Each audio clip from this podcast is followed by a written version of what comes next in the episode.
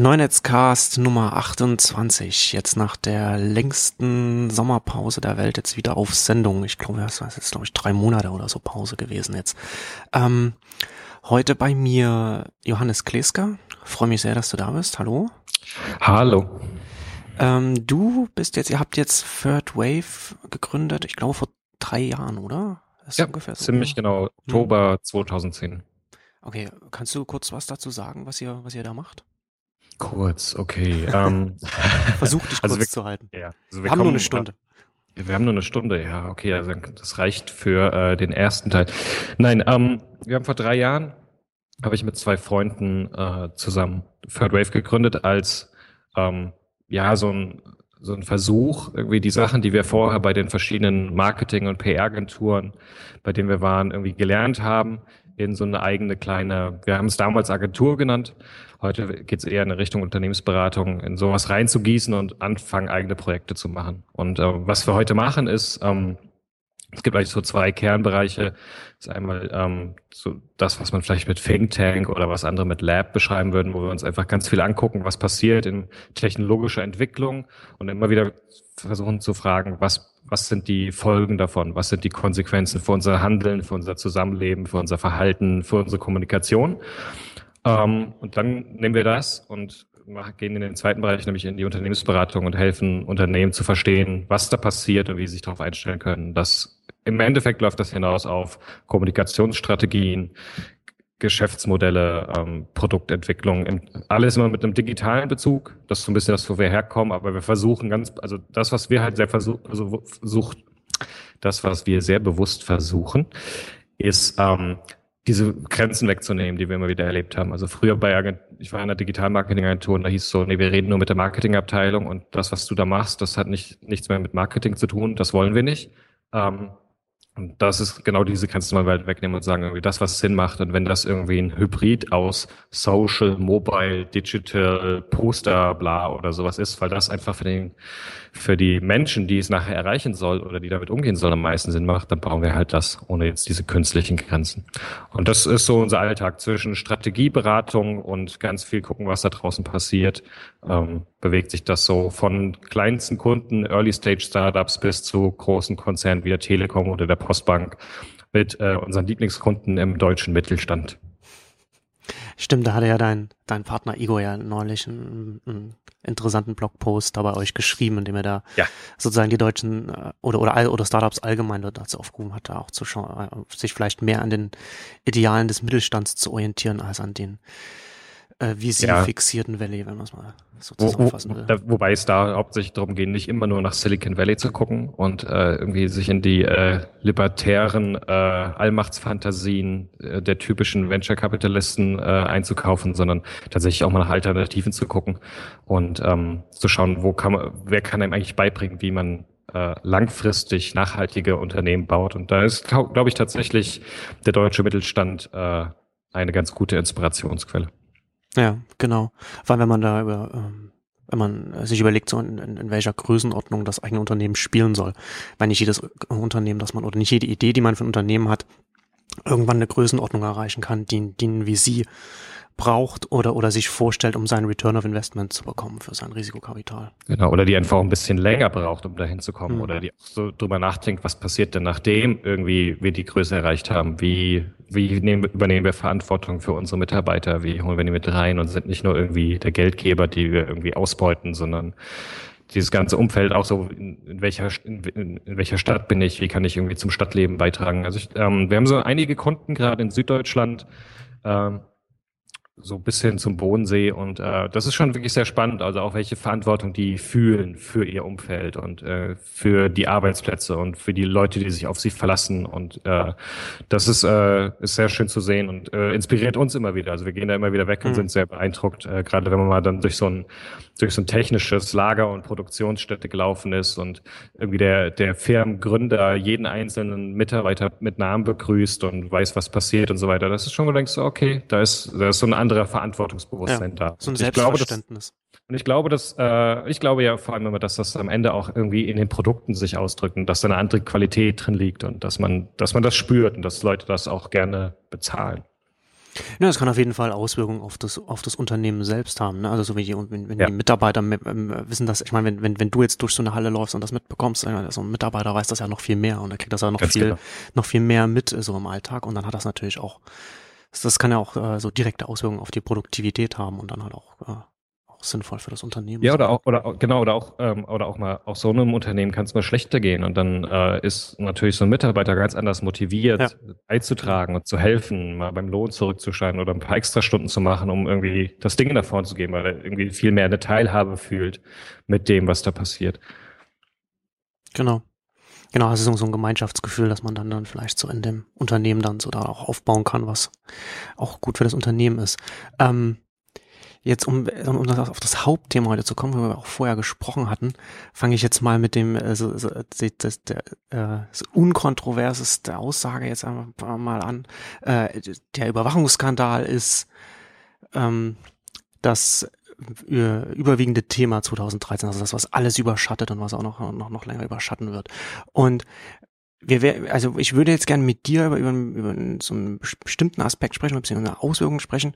Aber bevor wir da jetzt einsteigen, würde ich jetzt vorher noch sagen, ich hatte auch vor, ich hatte auf Neunetz, ähm, ich weiß gar nicht mehr, das war ich noch so Anfang des Sommers war das, als Reaktion auf eine Diskussion auf Facebook, die ich mit Markus Beckedahl hatte, ähm, auch einen Artikel geschrieben oder beziehungsweise da nochmal so ein paar Aus, äh, äh, äh, Aussagen zusammengefasst, in dem ich auch nochmal darauf hingewiesen habe, so dass ganz viele, ganz viele Hacker ähm, sehen ja als Lösung für diesen Überwachungsskandal einfach so, äh, ja, so technische Lösungen, ja, also Verschlüsselung mhm. und so weiter. Mhm. Das ist natürlich nicht, das kann natürlich nicht die Lösung sein. Das ist natürlich etwas, was ich nur äh, auf politischer Ebene lösen kann, aber gleichzeitig oder, oder lösen, also nur, nur da gelöst werden kann oder nur da verändert werden kann. Ja, also eine, eine gegenseitige Aufrüstung wird, wird nicht, also sehe ich nicht als, als Lösung für dieses ganze Problem an.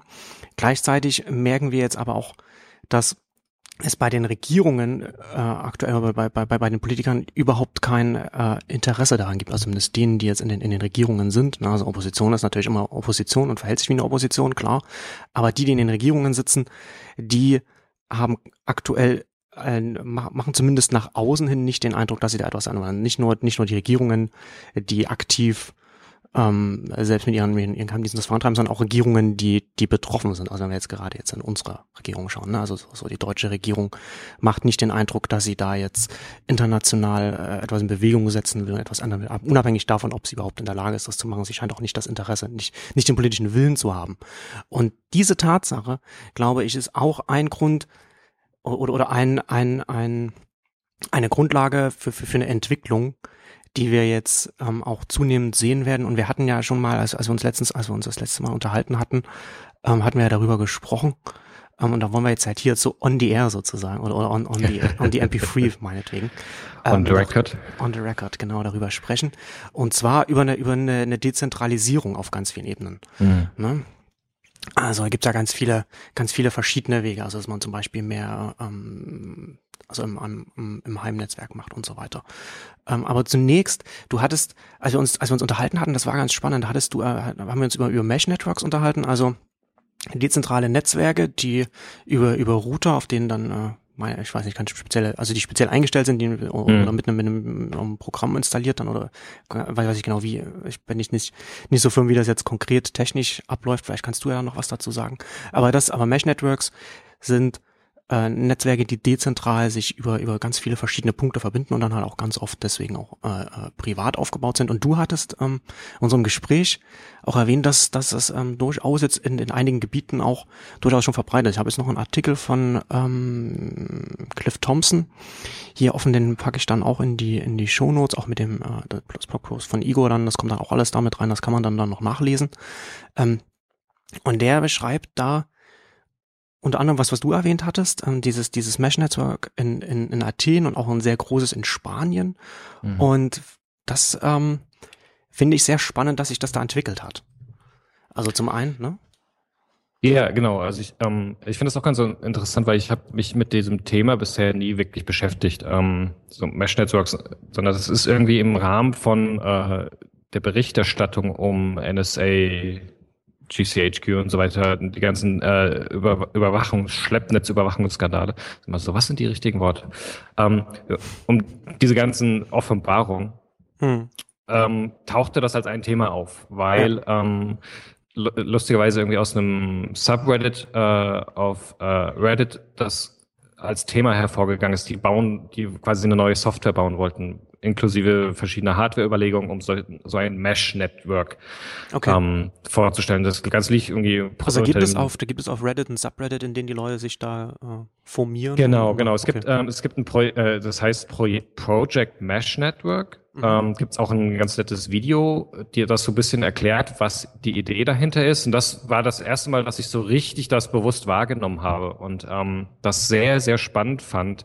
Ähm, also ganz kurz sich auch äh, zu erwähnen, was du gemeint hast. Für mich gibt es immer, äh, für mich gibt es so eine Grundregel, so ich will irgendwie mich, ich will mich so stark politisch für das Thema engagieren, dass ich keinerlei Technologie brauche, um mich zu schützen und gleichzeitig mich technologisch so fit zu machen, so auszustatten, als würde alle politische Anstrengung nie etwas bringen. Das ist so ein bisschen meine Herangehensweise. Hm. Ähm, und wo, wo ich gar nicht, also mir geht es auch gar nicht darum zu sagen, so das muss jetzt alles genauso und so passieren, sondern dieses ganze Thema ist so riesengroß. Es gibt so viele Anknüpfungspunkte, so viele Sachen, Bereiche, in die man reingehen kann. Ich habe gesagt, ich muss einfach für mich was raussuchen. Ich muss einfach für mich verschiedene Aspekte raussuchen, bei denen ich das Gefühl habe, ich kann konkret was machen, ich kann investieren, ich kann mich aufschlauen, ich kann äh, Artikel drüber schreiben.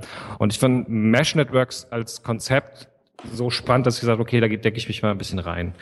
Ähm, das Ganze, also die Idee dahinter ist, dass wir einfach, was unsere Infrastruktur angeht, sehr, sehr abhängig sind von großen kommerziellen Unternehmen. Ja, also wir genau. alle zahlen irgendwelchen, also Mobilfunkanbietern, ISPs, Geld, um ins Internet zu kommen. Und dafür sind wir abhängig. Und wir sind davon abhängig, dass die das Ganze nicht zensieren, einschränken, Netzneutralität und all diese genau. Themen. Und das merken wir, das merken wir jetzt gerade jetzt auch ganz, ganz deutlich, wie, wie zum Teil auch äh, immer noch zentral auch. Also, das, also Internet wird ja immer mit Dezentralität in Verbindung gebracht und das ist ja auch auf bestimmten Ebenen so, aber eben nicht auf allen Ebenen. Also wir merken das ja jetzt ganz, ganz, ganz deutlich auch wie, äh, wenn wir zum Beispiel hören, dass die NSA direkt an einem Backbone da dran hängt. Genau, genau. Also wir merken einfach so, es gibt da irgendwie so ein großes, äh, in Anführungszeichen, kommerzielles Internet, ähm, was wir alle irgendwie total wichtig finden, was irgendwie integrierter Bestandteil unseres Alltags ist. Und das hat aber ganz große Probleme. Und ein Zukunftsszenario daraus ist halt zu sagen, ähm, was man äh, dann gerne irgendwie auch die Balkanisierung des Internets bezeichnet, wo ich gar nicht so sehr daran glaube, dass man sagt, es, ähm, es gibt, könnten lokale Alternativen entstehen. Das ist genau das, ähm, basierend auf der Technologie der Mesh Networks. Ähm, Mesh Networks als ähm, quasi ein Protokoll, was sagte, ähm, was sehr ähnlich ist dem eigentlich ursprünglichen Internet, nämlich sehr dezentral. Es gibt keine zentralen Server.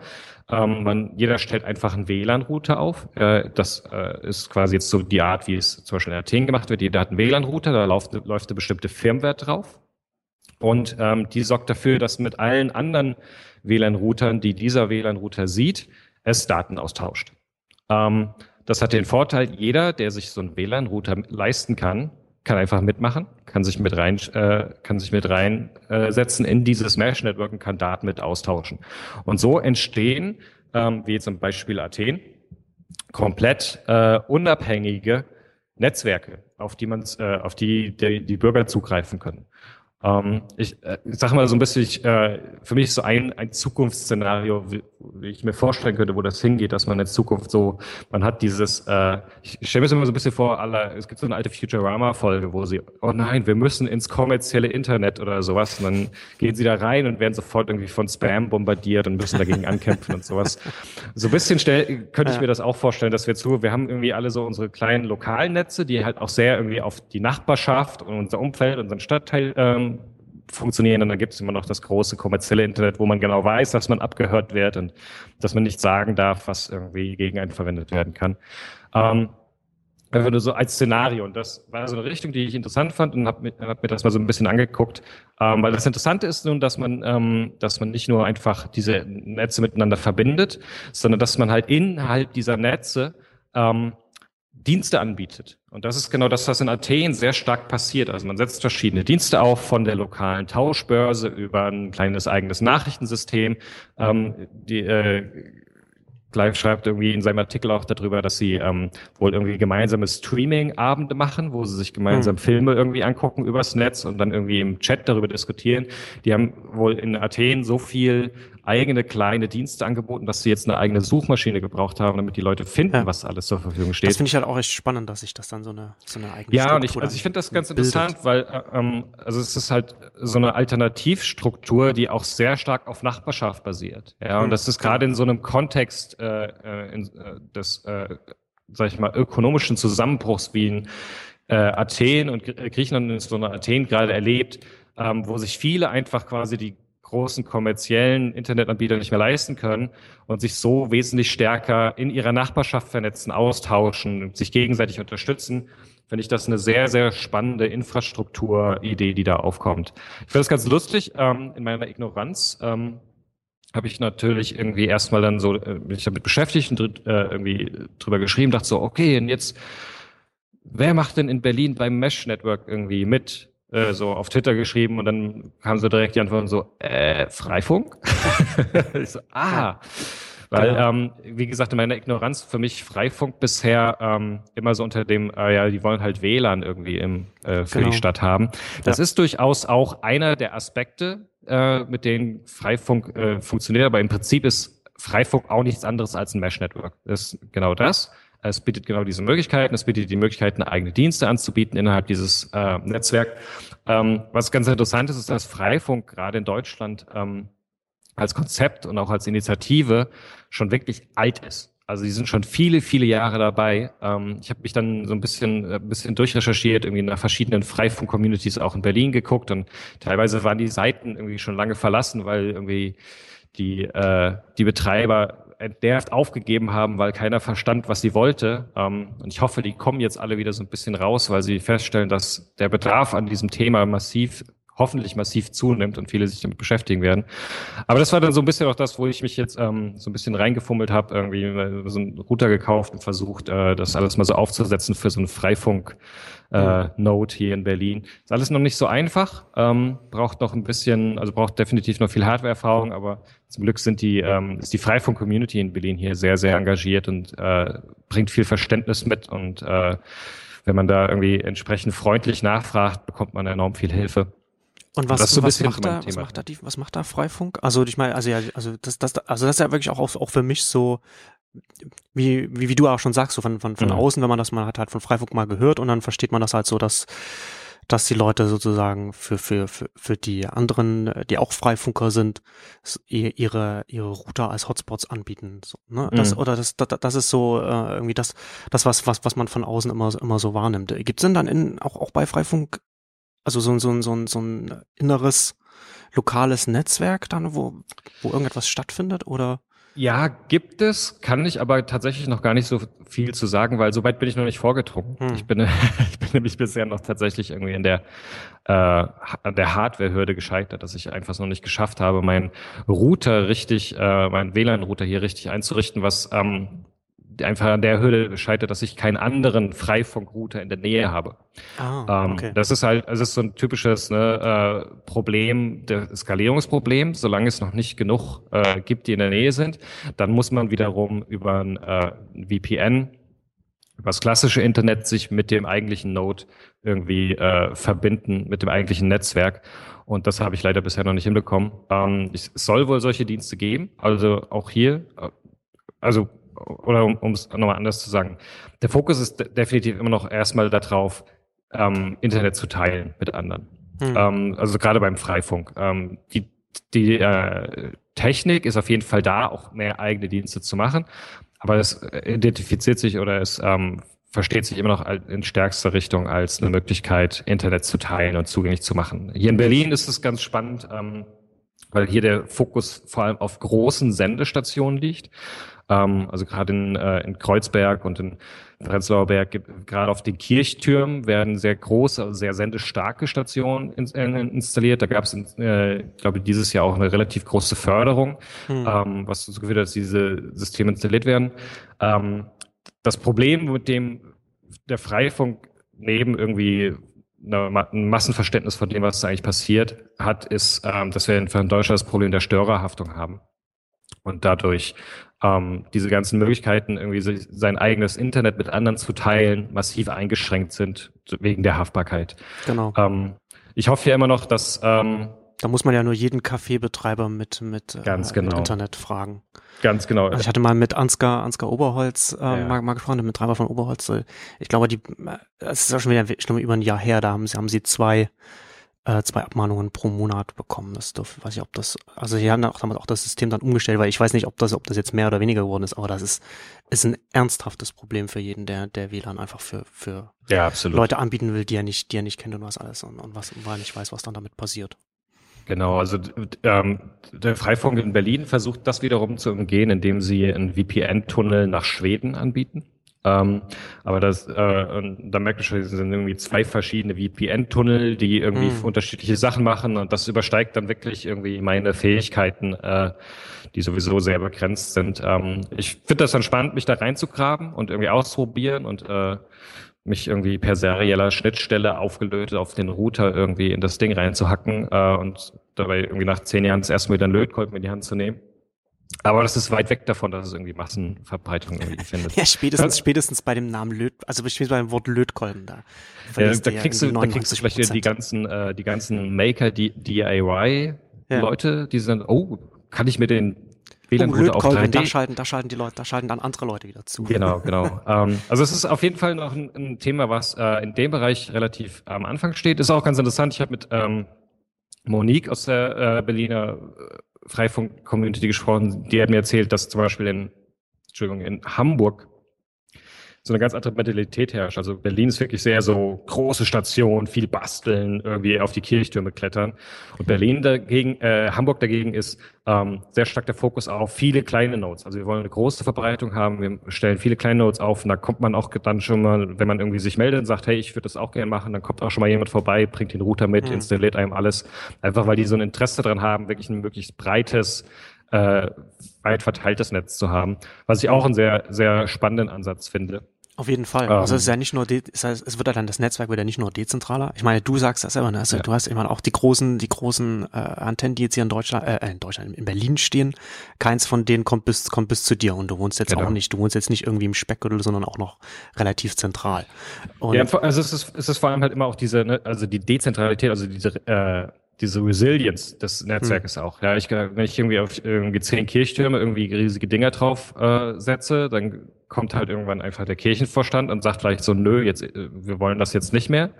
Und damit ist das komplette Ding weg. Ja, ja muss ja nur irgendein Skandal, muss ja nur irgendeinen Skandal geben, was dann über das genau, Netzwerk genau. passiert und dann ist ja sofort. Genau, das, Kinder, das Kinderpornografie über den Kirchturm. Ich sehe die genau. Spiegel Online-Schlagzeile direkt vor mir. Und dann ähm, bricht halt nicht nur einer weg, sondern brechen halt alle, alle Antennen bei allen Kirchen dann. Ganz genau. Weg. Und deswegen, genau, und deswegen ist es natürlich irgendwie, und allein schon aus der Idee des Mesh-Networks natürlich deutlich sinnvoller, auf viele, viele kleine verteilte Notes zu setzen. Ähm, ja, und also ich bin extrem gespannt. Ich glaube, da wird innerhalb der nächsten zwölf Monate sehr, sehr viel passieren, mhm. weil einfach das Interesse, glaube ich, ganz stark zunimmt. Man sieht es allein daran, irgendwie, was ähm, in den letzten paar Wochen an äh, Berichten und Artikeln irgendwie durch die Presse gegangen ist, die jetzt alle das Thema Freifunk wieder aufgreifen. Ähm, ich hoffe einfach, dass die, die Freifunker äh, nicht äh, zu früh aufgegeben haben oder, äh, oder sich jetzt schwer tun, sondern dass sie die Chance sehen, die sich jetzt ergibt, wo dieses Thema irgendwie tatsächlich wieder an, äh, an Aufmerksamkeit gewinnt, ähm, da tatsächlich auch reinzugehen. Es ist spannend zu sehen, auch gerade was mit diesem Project Mesh Network passiert, weil die sehr stark den Fokus auf Verschlüsselung legen. Also diese ganzen Verbindungen alle sehr gut zu verschlüsseln und hm. ähm, dadurch die Sicherheit zu erhöhen. Ähm, die haben einfach das Problem, dass sie noch so am Anfang stehen, dass irgendwie, es gibt dann irgendwie zwei Leute in Deutschland, die das haben und zwei Leute in der Schweiz und so. Ich beobachte so ein bisschen den IRC-Channel irgendwie für das Projekt in Europa. Also wie muss man sich das verstehen? Die, die, die entwickeln sozusagen einen Standort, äh, einen Standard, äh, über den dann wieder dann die nee, Kommunikation nee, Genau, die, genau, die, die haben die, die haben so einen Softwarestandard, genau, die haben so einen Softwarestandard entwickelt, den kann man irgendwie auf beliebigen Maschinen installieren mhm. und laufen lassen. Und da ist tatsächlich nochmal so krass, dass man, ähm, damit man in dieses Mesh Network reinkommt, muss ein anderer einen als Node eintragen. Das heißt, man hat so eine, so eine Augenkontrolle. Also mhm. ich kenne dich, ich vertraue dir und deswegen trage ich jetzt deine Node-Adresse als vertrauenswürdige Adresse bei mir ein und dadurch wirst du Teil des Netzwerks. Ähm, und das funktioniert aber nur vernünftig, ähm, wenn du tatsächlich mal Leute in der Nähe hast. Und ähm, weil das halt auch sehr auf Regionalität ausgerichtet ist. Und das steht noch ganz am Anfang, aber ich glaube, auch da wird irgendwie innerhalb des nächsten Jahres sehr, sehr viel passieren. Es gibt irgendwie eine erst, den ersten Schweizer Anbieter, der irgendwie eine komplette Hardware-Box basierend auf diesem Mesh-Network-Protokoll äh, gebaut äh, anbietet und ähm, kostet irgendwie 350 Euro plus irgendwie so viel Euro im Jahr irgendwie Betriebskosten. Ich glaube, sie haben schon 100 verkauft. Ja.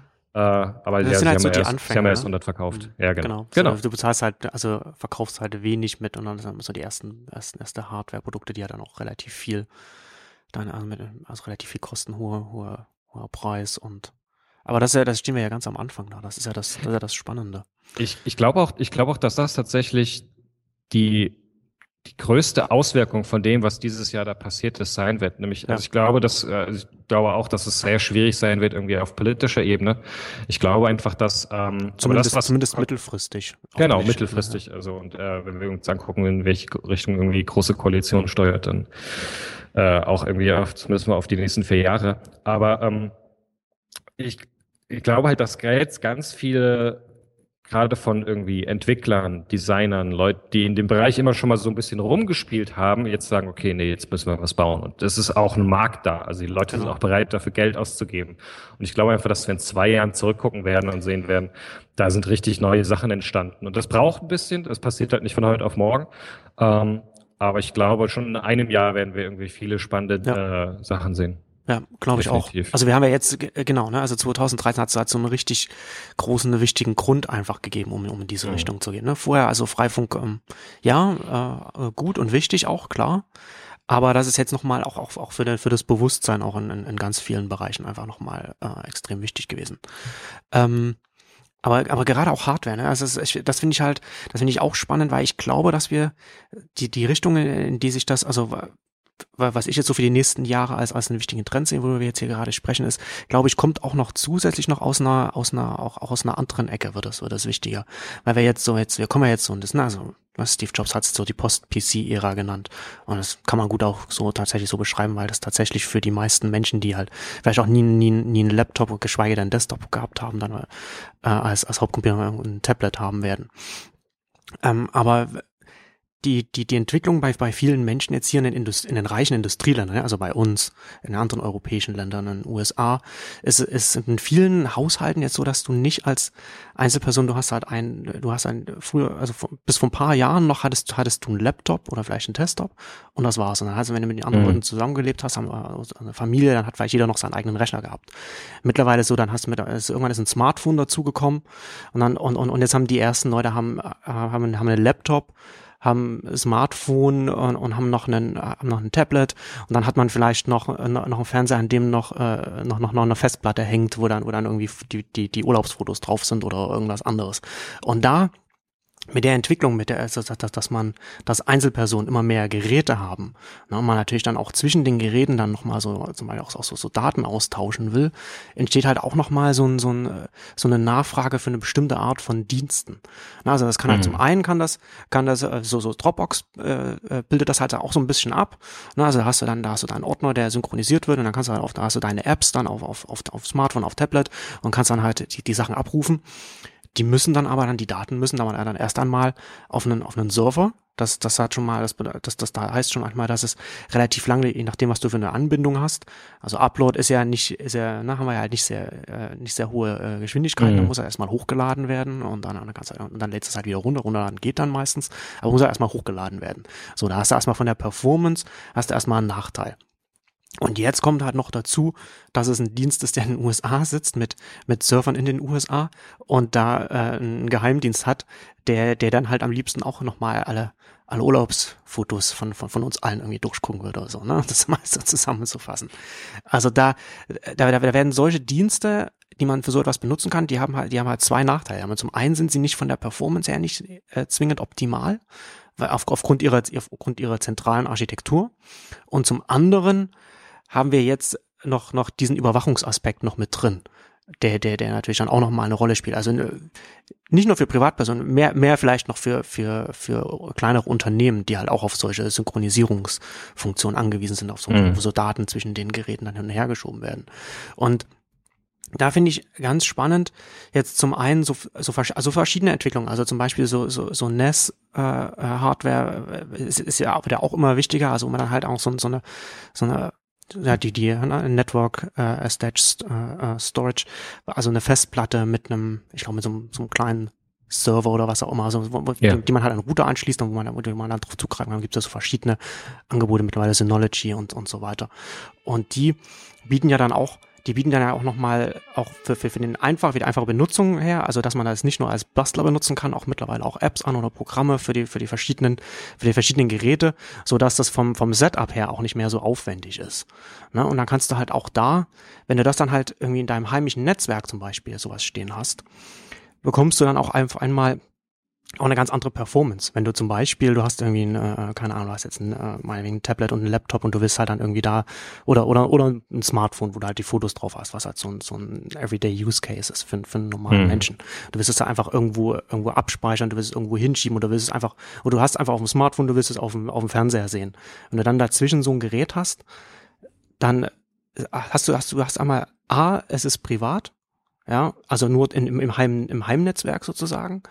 Ähm, und B, hast du eine ganz andere Performance, als wenn du immer noch irgendwie so diesen, diesen unfassbaren Umweg über irgendeinen Server gehst, der auf einem anderen Kontinent steht und, und mit, und der, der dann über deinen kommerziellen Internetanschluss läuft, der ja, ja. Äh, die entsprechend, die das entsprechende Upload hat. Und das finde ich auch nochmal eine ganz spannende Entwicklung, weil damit verbunden, ne, also wir haben ja zum Beispiel was ich auch ganz spannend finde, ist ähm, auch so BitTorrent Sync. Wir hatten da, da auch da genau. schon mal drüber äh, da vorher gesprochen ähm, wenn man, wenn man als normaler Nutzer mal so, so BitTorrent Sync auf, auf, auf zwei Geräten äh, installiert und dann mal so das miteinander verbindet, kann man auch äh, so mit, mit, mit dem Smartphone relativ leicht so mit, zum ersten Mal, dass ich, dass ich, dass ich äh, eine Anwendung von QR-Codes gesehen habe, die, die, die, die richtig sinnvoll ist.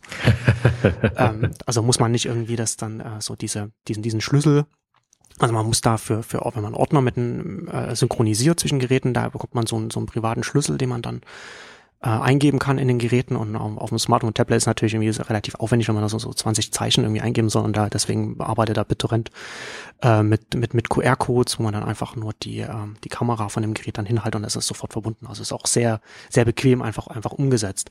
Ja. Ähm, und, und was, also was ich damit sagen wollte, ist, wenn man, wenn man, wenn man ein Dropbox-Nutzer ist und dann auf einmal sowas so BitTorrent einfach mal, einfach mal äh, ausprobiert, dann sieht man auf einmal, welche, welche, welche Leistungsfähigkeit eigentlich in, ja auch in den Geräten steckt, die man schon zu mhm. Hause hat und auch in dem Netzwerk, das man, das man zu Hause hat. Ne? Das ist eine ganz andere Performance.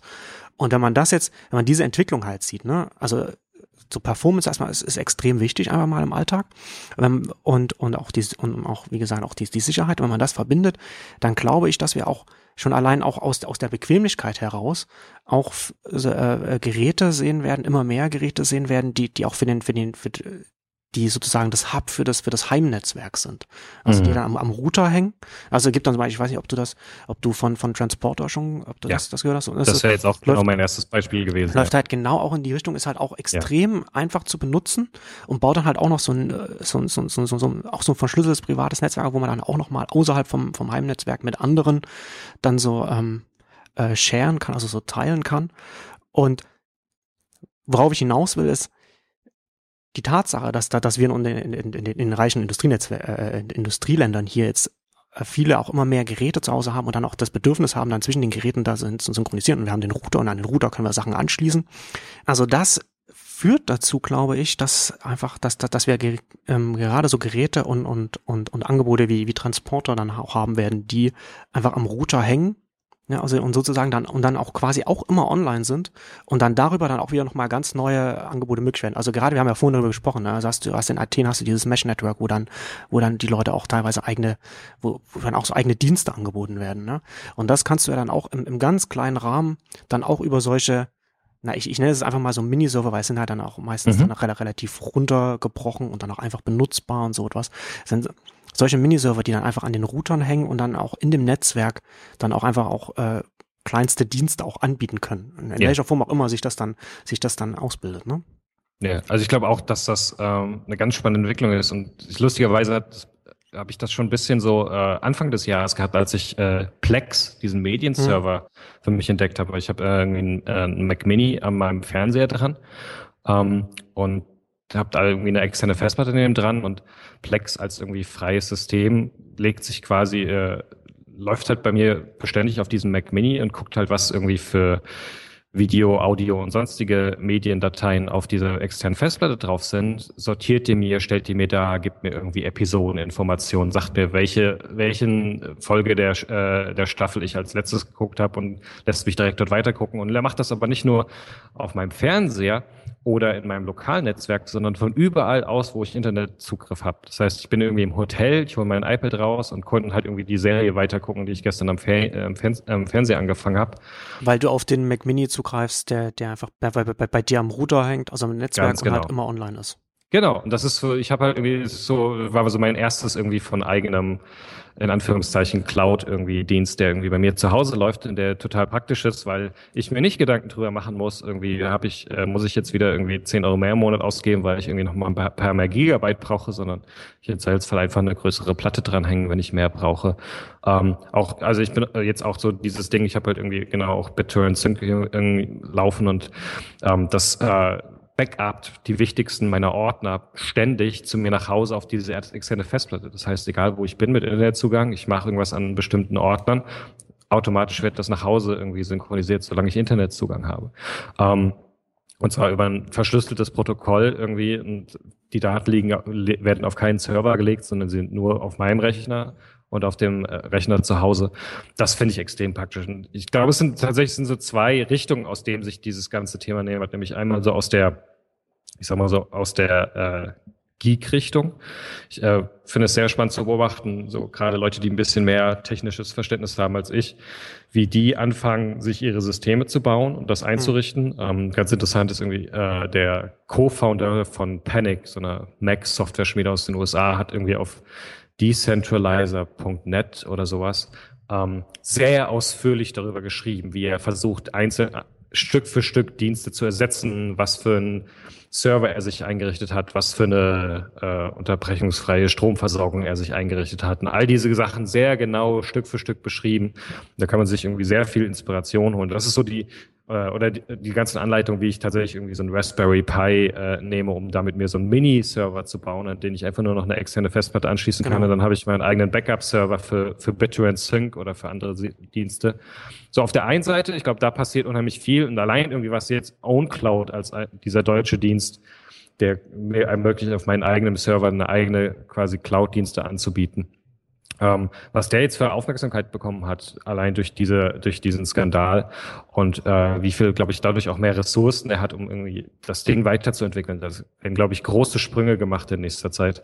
Und auf der anderen Seite tatsächlich diese jetzt schon extrem benutzbaren, einfachen wie Transporter Sync äh, Devices, die ich einfach nur aufstelle, externe Festplatte dran, einmal irgendwie über die App eingerichtet und dann läuft das und ich habe quasi mhm. meine eigene, meine eigenen Daten überall zur Verfügung. Ähm, und da kann man dann halt auch, das ist dann auch wirklich spannend äh, äh bei Transporter, das kann man dann auch äh, richtig als, als ernsthafte äh, Backup-Lösung nehmen, indem man dann äh, zum Beispiel im Büro und zu Hause so ein Teil hinstellt und dass das halt dann zwischen, also zwischen den äh, synchronisiert zwischen den Geräten und es dann dann schon an zwei verschiedenen Orten dann, dann genau. steht. Ne? Also und, und das genau. halt mit, mit einem extrem geringen Setup-Aufwand, den man, den man vorher halt als, als normal Nutzer, sage ich als privater Nutzer einfach nicht haben konnte, wenn man, also da musste ja. man, da musste man zu einem Unternehmen gehen, also wie, keine Ahnung, Backblaze oder, oder, oder Dropbox, wie man das auch, oder was man auch benutzt. Und das Interessante ist ja dann auch nochmal in dem Bereich, was ich vorhin noch gar nicht erwähnt hatte, aber das ist ja, du hast, so der, der, der Sicherheitsaspekt ist halt wichtig, aber der ist halt relativ, ich meine, der ist, da reden wir jetzt drüber, aber der ist relativ äh, mhm. äh, äh, abstrakt. Mhm. Ne, aber, aber Performance, das ist was, was man, was man, was man bemerkt und was man auch merkt, ist, ist der Preis. Ja, wenn du, ja. wenn du, wenn du 100 ja. Gigabyte oder, oder, oder, oder äh, weiß nicht wie viel ähm, auf Dropbox hast, dann hast du einfach, dann, dann zahlst du einfach monatlich. Ich meine, das, das, das, das tut dir vielleicht monatlich nicht weh, was du da bezahlst. Mhm. Aber wenn du das dann mal nach einem Jahr dann mal zusammenrechnest und dir dann anschaust, was du in, was du auch stattdessen hättest kaufen können, da kommst du mit einem Gerät, das du einfach zu Hause an deinem Router hängst, einfach schon bereits nach einem Jahr kommst du, kommst du da schon günstiger, weil du dann schon ja. die Kosten schon wieder rein hast. Und das sind, und das sind halt, und das sind halt die wichtigen Punkte, ne? Also Performance, Preis, das ist das, was, das ist das, was, was die Leute in, in, in eine bestimmte Richtung treiben wird. Ja, genau. Also ich, also, ähm, also gerade auch diese, genau, also was du beschreibst, diese Möglichkeit quasi irgendwie ähm, verschiedene Backups zu haben oder Daten hinzulegen. Also ich kann, ich kann mir jetzt irgendwie auf, ich habe es gerade gesehen, ich kann es auf Amazon Raspberry Pis bestellen. Ja? Mhm. Das heißt, irgendwie, ich gebe irgendwie 40 Euro und dann habe ich irgendwie Raspberry Pi mit Netzteil und irgendwie Gehäuse. Und dann hole ich mir dazu noch, ähm, ich, was habe ich jetzt? Ich glaube, ich habe äh, eine 2 Terabyte Platte für 66 Euro gekauft. Ja, das heißt, ich gebe 100 Euro aus und ab dann habe ich irgendwie die Möglichkeit, kann mir so ein kleines Ding äh, bauen, was permanent läuft, was äh, 2 Terabyte hat nicht 100 Gigabyte wie bei Dropbox und habe aber einmal 100 Euro ausgegeben, dann, dann läuft das. Und ich brauche relativ wenig technisches Verständnis inzwischen nur noch. Sehr gute Anleitungen dafür. Und das ist natürlich irgendwie so eine ganz andere Geschichte, vor allem gerade auch, weil BitTorrent Sync einfach unglaublich performant ist, von dem, wie es funktioniert, auch irgendwie, also sehr, sehr gut funktioniert, wenn mal irgendwie die Verbindung abbricht oder sowas. Ähm, das ist schon wirklich sehr, sehr beeindruckend auf jeden Fall. Ja. Also ich habe, ich habe, ich muss ja sagen, ich habe jetzt BitTorrent Sync, glaube ich, vor, erst vor, vor, vor, vor zwei, ich glaube vor zwei Wochen war es, ausgetestet und, und war sehr überrascht da, wie zum einen, wie einfach es, also wie einfach es einzurichten ist und, und, und tatsächlich auch wie, wie schnell die, ähm, die, die äh, Geschwindigkeit ist und wie schnell man da äh, so Sachen hin und her schieben kann. Und habe ich dann auch ein bisschen geärgert, dass ich das nicht schon früher gemacht habe.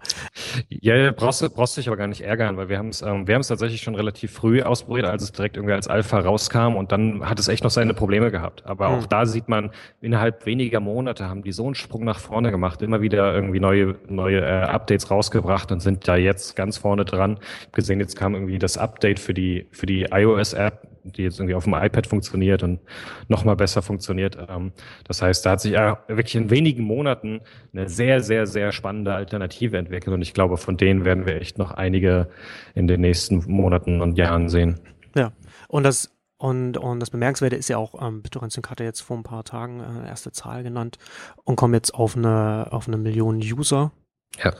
Ähm, Raspberry Pi hatte jetzt auch irgendwie jetzt, äh, ich glaube gestern oder vorgestern Zahlen genannt, die haben äh, äh, zwei Millionen Stück verkauft. Also das sind mhm. auch jetzt nicht mehr, es ist halt immer noch im, im niedrigen Bereich, ne? aber man merkt, dass, dass, dass, dass da auf jeden Fall irgendwie ein Bedarf da ist und dass, dass da Leute damit rumspielen oder rumexperimentieren oder und beziehungsweise auch es einsetzen und, und es da einfach, einfach da äh, was wächst.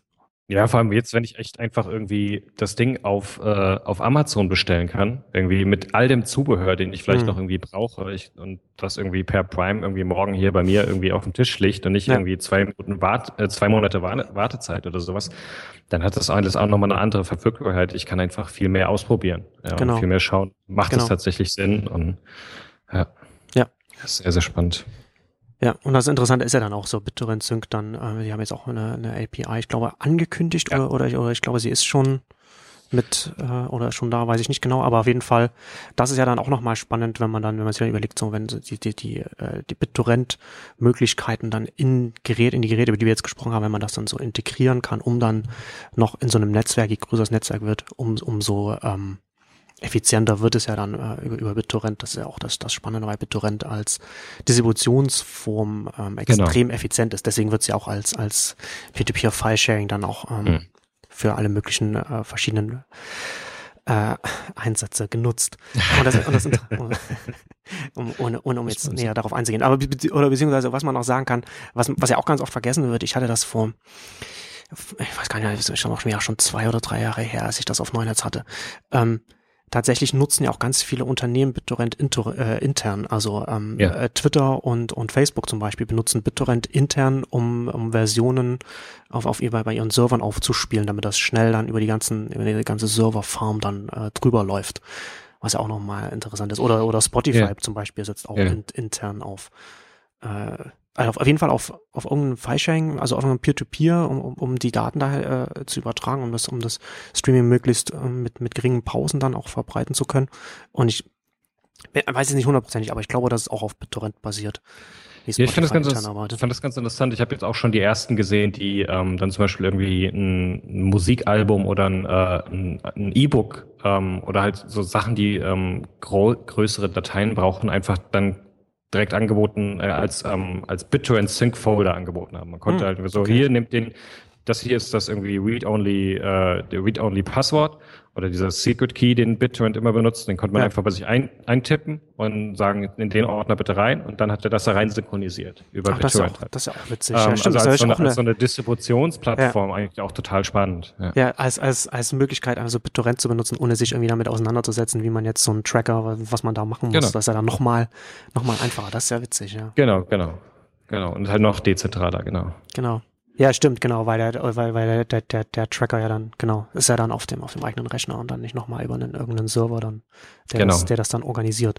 Ähm, aber worauf ich nochmal zurückkommen würde, du hattest das ganz am Anfang, hattest du schon angesprochen, so, dass es gibt ja durchaus auch dieses, diese Befürchtung, dass diese, wenn wir jetzt anfangen, äh, äh regionale Netzwerke aufzubauen, ähm, die ja durchaus hier auch schon relativ schnell eine gewisse Größe erreichen. Also äh, Thompson hatte hier von 1000 Mitgliedern in Athen gesprochen. Es gibt wohl ja. ein, ein Mesh-Network oder ähm, in Spanien mit 21.000 Mitgliedern, aber ich glaube, das ist dann auch mit, mit, mit Internetanschluss. Aber ähm, ich finde das, ich finde das durchaus eine gerechtfertigte äh, äh, Befürchtung, wenn, wenn wir jetzt sagen, also so, so die, diese Balkanisierung, ja, also dass wir, zum Beispiel mhm. wir haben jetzt keine Möglichkeit irgendwie in da rein zu, reinzuschauen, was was äh, in diesem in diesem Athen, also in diesem griechischen Netzwerk zum Beispiel passiert. Ja.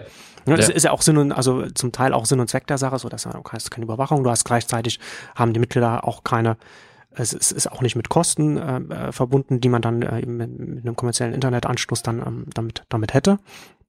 Aber das führt halt auch gleichzeitig dazu, dass die Informationen, die in diesem Netzwerk sind, nicht auf dem, auf dem Netzwerkweg nach außen kommen können. Und gerade das mhm. ist ja auch so diese, diese, ähm, die, dieses Potenzial des, des globalen Internets, das wir halt auch als Menschheit haben, ja, dass wir jetzt, wenn ja. jetzt in den USA etwas, also, also sprachliche Barrieren über, überwunden, wenn wir das mal voraussetzen, also wenn man die, die Sprache spricht oder versteht, dann hat man ähm, unabhängig von wo, wo man, wo man ist, die Möglichkeit, äh, auch diese Information zu bekommen, sich damit auseinanderzusetzen und, oder vielleicht auch da zu partizipieren.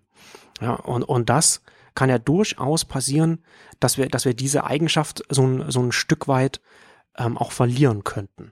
Weil es ja dann, äh, weil es dann einfach in der, in der Struktur der, der, der Netzwerke einfach liegt und die nicht von, von den, von den, von den Menschen, die in ihnen, in ihnen partizipieren, einfach äh, überwunden können. Äh, mhm wenn sie, wenn sie das wollen, sondern dann sind sie halt dann, sind sie in dem Netzwerk und da ist dann dieses Angebot und da sind sie dann, da diskutieren sie dann, da ist vielleicht etwas, eine Information und die kann dann halt nur auf einem anderen Weg nach außen gelangen, also dass dann jemand zum Beispiel dann die Information nimmt und dann sie nochmal separat irgendwo reinstellt. Aber das ist ja dann ja. wiederum, da, da ist ja wieder eine Intention muss dann dahinter stehen und das kann sich nicht so so so schneeballmäßig nach oben äh, bewegen, wie das wie das sonst im Netzwerk eigentlich möglich wäre. Und das ist ja. durchaus eine, eine Befürchtung, die ich berechtfertigt, gerechtfertigt finde.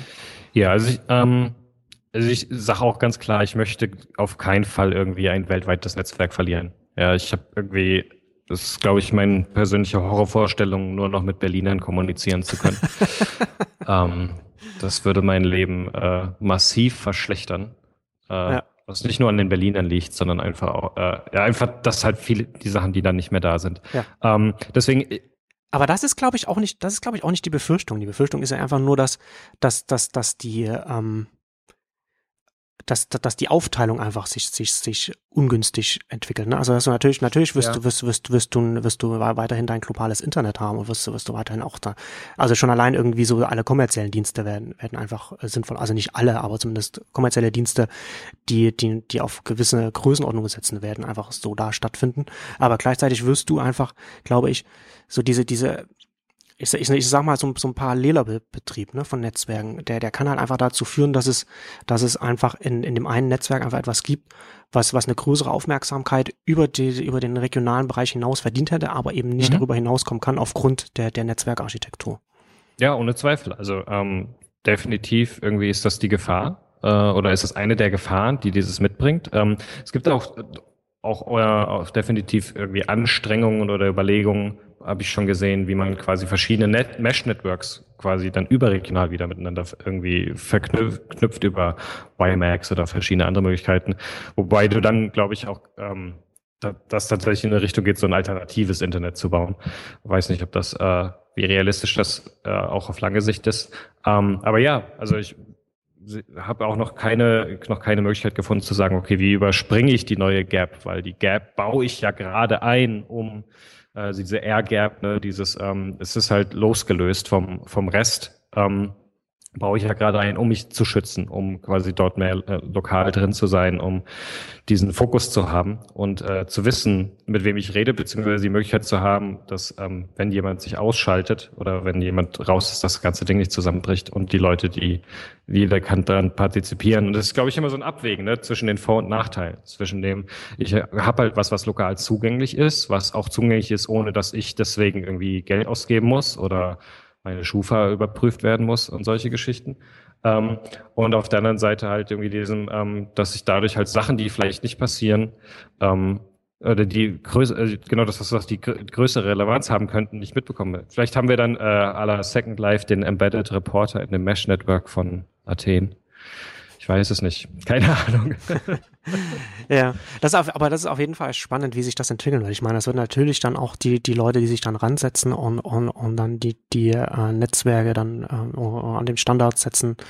Das äh, da werden ja auch, das sind, das sind wir ja nicht die einzigen, die darüber nachdenken. Und das wird natürlich dann auch für, für die jeweiligen Leute dann auch, also für, für, für die Programmierer, für die Entwickler dann auch äh, interessant, wie man, wie man, wie man dieses Problem angehen kann. Ne? Ich glaube, ich glaube halt, was, wo ich die große Chance drin sehe, ist, dass ähm, die Dinge, die jetzt entwickelt werden, all diese Denkweisen mitbringen, hm. weil wir halt gelernt haben, dass Dinge in einer Komplexität passieren und in einer Ganzheitlichkeit passieren und ähm, auch Dinge, die vielleicht in anderen Entwicklungspunkten nicht beachtet wurden, jetzt beachtet wurden, weil man daraus gelernt hat. Also ich finde, also ich finde es extrem wertvoll, dass äh, eine Freifunk-Community schon so lange existiert, weil die ja. ganz andere Erfahrungspunkte gemacht haben. Einfach wissen, ja, das haben wir auch schon mal alles drüber nachgedacht und das hat so und so nicht funktioniert. Wir sollten eher in die Richtung gehen oder sowas.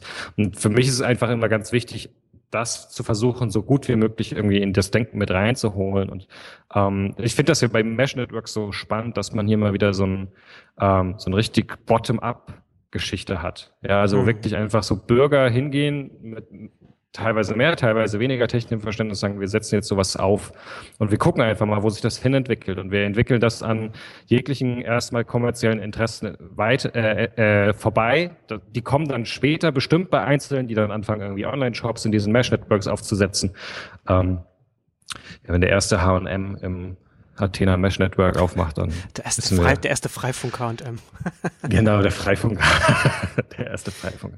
Genau, der erste Freifunk Mediamarkt. Ähm, ja, aber dann, aber das ist halt einfach das, was mich gerade fasziniert an diesem Thema. Dass es ähm, ganz stark halt auf Verteilung, auf Dezentralisierung setzt. Nicht nur von dem, wie es äh, aufgesetzt ist, sondern auch von dem, wie es entsteht und wie man sich daran beteiligen kann. Ich hoffe halt, dass wir in den nächsten Monaten gerade hier in Deutschland, was den Freifunk angeht, ähm, es schaffen, da mehr so ein allgemeines Verständnis und es für zu schaffen, es zugänglicher zu machen. Ähm, Sie haben ja gerade irgendwie auch äh, verschiedene Webseiten gelauncht und bessere Erklärvideos und äh, Anleitungen äh, aufgesetzt. Und ich glaube, da können wir in den nächsten Wochen und Monaten einen großen Schritt machen, sodass ich tatsächlich einfach hängen kann und sagen so, ey, Freifunk, das klingt echt ganz spannend.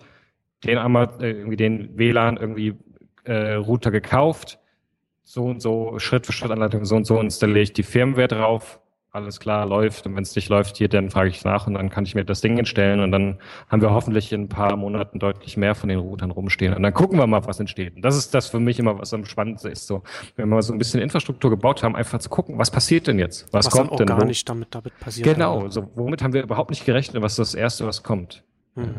Genau, genau. Solange es, kein, solange es keine Webcam im Berghain ist, bin ich mit allen na, da, da wird ja auch das, das will ja auch, das will ja auch das Berghaine ja nicht. Aber das ist ja, aber, aber, aber wie du schon sagtest, ne, das ist ja dann auch das, das ist ja dann das Spannende, wenn wir dann, also, also unabhängig von der, von der, von, von der Befürchtung der Balkanisierung, das, das ich durchaus gerechtfertigt finde, hat man ja gleichzeitig auch diesen, das ist ja gleichzeitig mit dem Vor- und einem Nachteil verbunden, ne? Wenn du halt sagst, du hast so ein, so ein, äh, so ein sehr regionales Netzwerk. Meinetwegen äh, auch, auch so, so, so wo, du, wo, wo dann innerhalb von den Netzwerken, meinetwegen, du hast jetzt irgendwie so ganz Berlin so mit, mit, mit so einem Freifunknetz abgedeckt, dann, dann, wenn du dann zum Beispiel auch abdecken könntest, okay, du machst jetzt irgendwie nur Angebote, die jetzt in einem Umkreis von, von, keine Ahnung, von, von vielleicht 200, 200, 300, 400, 500 Metern oder, oder so ab, abgedeckt mhm. werden können. Also kannst du mhm. mit den Routern entsprechend, kannst du das ja, wird das ja sicherlich umsetzbar sein. Und dann könntest du zum Beispiel sagen, dass du halt wirklich nur so, so für die, für die, für die direkte Nachbarschaft, ne, also für einen Straßenzug oder einen Block oder so etwas, äh, einfach so ein Angebot hast. Und wenn die Leute ja. das dann, wenn die das wissen, wenn das dann auch in so einem Bereich stattfindet, wo du sagst, okay, da, da hat, da haben zum Beispiel auch technisch schon, also schon, schon, äh, schon technisch bedingt gar nicht so viele Leute Zugriff und gleichzeitig ist das auch noch so alles, alles so gemeinschaftlich und so bottom-up, hast du ja sofort auch einen ganz anderen, ganz anderen Zugang zu, zu diesem, zu den, zu den Angeboten, die dann vielleicht auf dem Netzwerk sind oder auf, auf den äh, äh, Kooperationsmöglichkeiten oder wie auch immer, was es dann da gibt, wie man sich dann auch mal austauschen kann, Kommunikation. Das ist dann schon äh, sofort etwas, glaube ich, von, von äh, etwas so für, für den für den für den normalen äh, äh, Menschen also sofort ein ganz anderer Zugang, als wenn das gleiche Angebot jetzt vielleicht von einem äh, US-Dienst im, im, im, im klassischen Web angeboten würde. Genau. Na, da hast du halt sofort schon schon allein von der von der von der Architektur des Dienstes des Angebotes, also hast du sofort eine andere äh, Wahrnehmung.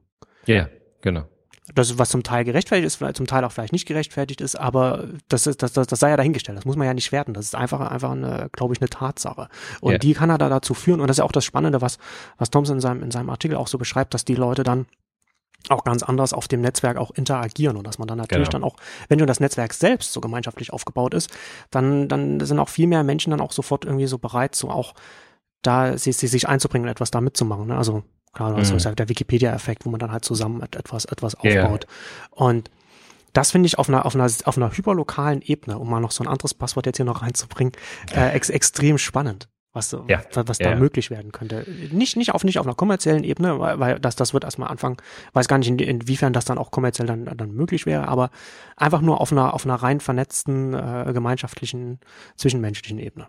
Genau, genau. Also äh, die Dynamik ist einfach wahnsinnig spannend. Ja, wenn ich einfach weiß, irgendwie, wenn du mir, wenn du mich trollst, dann gehe ich kurz zu dir rüber und klingel bei dir. ähm, so Geschichten. Das, das verändert ähm, die ne? Trolldynamik. Ja, es verändert die Trolldynamik, es verändert irgendwie die Spam-Dynamik. Ja, genau, ähm, genau. all diese, also ja, ich finde das einfach nur wahnsinnig spannend, äh, weil ich überhaupt nicht antizipieren mag, wie genau sich das äh, entwickeln wird, sondern es ist einfach so, es ist spannend zu sehen, es ist spannend, welche typischen menschlichen Verhaltensweisen sofort wieder zutage treten werden, welche Sachen funktionieren werden, welche nicht. Und, ähm, das ist so wie jetzt quasi aus meiner auch professionellen Interesse immer das so einfach zu beobachten, was passiert da, ohne irgendwie schon zu sagen, so ja, das ist eh so und so und das und das. Und ähm, vielleicht ist es ja auch, äh, ist es, entdecken wir Sachen, die wir dann wiederum lernen und übernehmen können für ja, die großen irgendwie US-Dienste oder für die App-Entwicklung oder mhm. für äh, sonstige Herangehensweisen. Ich meine, wa was bedeutet das irgendwie für politische Interessen, ja, für irgendwie Lokalpolitik? Irgendwie, wenn die über solche, äh, wenn äh, über solch, auf solchen Netzwerken irgendwie viel mehr über Themen in der Nachbarschaft diskutiert werden können, weil alle, die, alle, die darauf Zugriff haben, für die es eine Relevanz hat und so weiter. Ja, also was bedeutet, was könnte da, was könnte, wie könnte das das verändern? Ja, dass man andere, anderen Zugang zu den Politikern nochmal hat oder zu den Menschen, die einen vertreten oder die tatsächlich aus diesem Ding herauskommen, um einen zu vertreten, weil man gemeinsam gemerkt hat, irgendwie so in der Diskussion im Forum, im Nachbarschaftsforum, das ist derjenige, den er eigentlich möchte, dass er nach vorne geht. Der hätte, der hätte ich sonst nie irgendwie getroffen, aber da hat sich das irgendwie ergeben. Ich, ich finde, ich glaube einfach, ähm, dass wir ganz häufig uns immer in so in so Pendelbewegungen bewegen. Ne? Und wir kommen jetzt aus so einem sehr starken globalisierteren Denken. So, ich kann mit jedem auf der Welt irgendwie kommunizieren. Und ähm, vielleicht kommt einfach, ähm, das ist irgendwie sehr vage und sehr abstrakt, aber vielleicht kommt einfach so eine Phase, wo man ähm, wieder ein bisschen lokaler denkt, auch in der Kommunikation. Oder dass man das jetzt sagt, das eine ist gut und das andere ist schlecht. Aber es sind einfach, so, ich, man hat dann so Phasen und dann kommt unterschiedliche das Seiten der Medaille einfach. Ne? Genau, es sind unterschiedliche Seiten der Medaille. Man legt die Betonung unterschiedlich. Ne? Also wir haben jetzt sehr die eine Seite der Medaille betont und jetzt haben wir daraus auch gemerkt, was vielleicht nicht so gut funktioniert und ach, ich weiß irgendwie, ich habe irgendwie 5000 Follower auf Twitter, aber ich weiß nicht, wie mein Nachbar heißt. So dieses äh, klassische Klischee. Ähm, und jetzt drehen wir das vielleicht ein bisschen und sagen, also, wir brauchen halt nicht mehr irgendwie so und so viele Follower und bla, sondern, aber ich weiß jetzt, wer mein, wie mein Nachbar tickt und äh, hab, weiß irgendwie, wie er drauf ist und was, wo wir irgendwie diskutieren können. Und dann, dann dreht sich das auch irgendwann wieder. Aber gerade finde ich das mal eine sehr spannende Richtung für die nahe Zukunft. Auf jeden Fall. die, und, und die NSA hat das auf jeden Fall äh, ordentlich geschubst, das Pendel. Das kann man. Das ist sehr nett von Ihnen. Ja, gut, Johannes.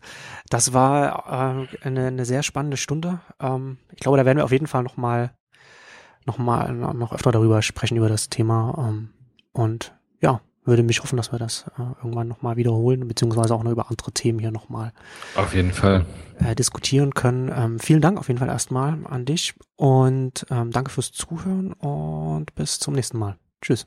Ciao.